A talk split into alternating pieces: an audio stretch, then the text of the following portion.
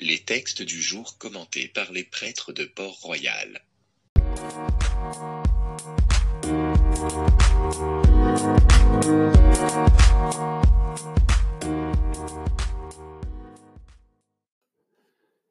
Évangile de Jésus-Christ selon Saint Matthieu. En ce temps-là, Jésus disait à ses disciples, Ce n'est pas en me disant Seigneur, Seigneur qu'on entrera dans le royaume des cieux, mais c'est en faisant la volonté de mon Père qui est aux cieux.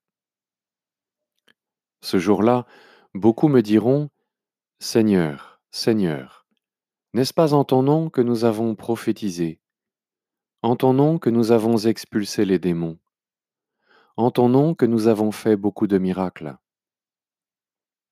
Alors, je leur déclarerai, je ne vous ai jamais connu. Écartez-vous de moi, vous qui commettez le mal.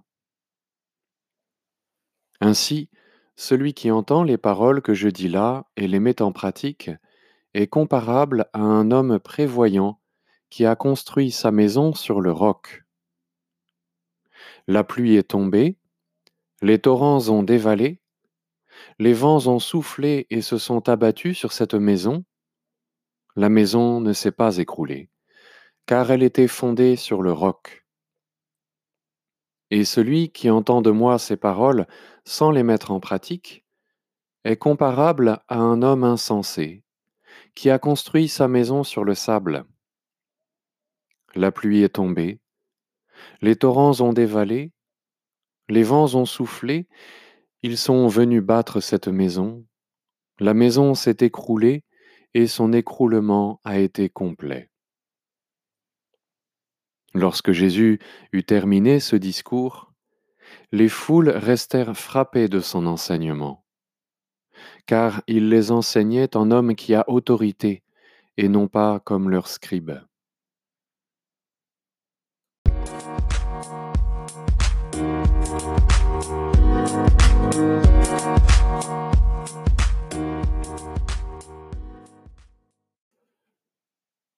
Plusieurs reprises, Jésus compare nos existences à celles de bâtisseurs. Il y a, rappelez-vous, la parabole des greniers, où Jésus traite de fou celui qui consacre sa vie à accumuler des richesses dans des greniers toujours plus grands, c'est en Luc, chapitre 12, verset 20. Il y a aussi la parabole de ce jour, où l'homme sage se concentre sur la construction de sa maison intérieure. En matière de vie spirituelle, notre maison intérieure est appelée à passer du chaos originel à un habitat balayé et bien rangé, pour reprendre l'expression de Matthieu au chapitre 12, verset 44. Un habitat où l'Esprit Saint se plaise à demeurer. La solidité et la tenue de notre maison intérieure conditionnera toute notre existence. Cette maison sera notre œuvre, notre fierté, notre sécurité. Et aujourd'hui, Jésus interroge nos fondations. Car il se trouve des hommes pour construire dans la précipitation. Ceux-là construisent plus vite que les autres, car leurs fondations sont légères. Dans les premiers temps, leur foi impressionne et leur engagement convainc. Mais quand vient le démon de midi, tout s'effondre. Bâtir sur le roc plutôt que sur le sable exige de se placer d'emblée dans les conditions les plus défavorables. Assurer les fondations, cela réclame beaucoup de temps et d'énergie. Les progrès sont lents et les succès sont peu gratifiants. Ainsi en va-t-il, dit Jésus, de tout homme qui entend les paroles que je dis là et les met en pratique, dès le départ. Le Seigneur fait allusion aux béatitudes. Il vient à peine de les proclamer.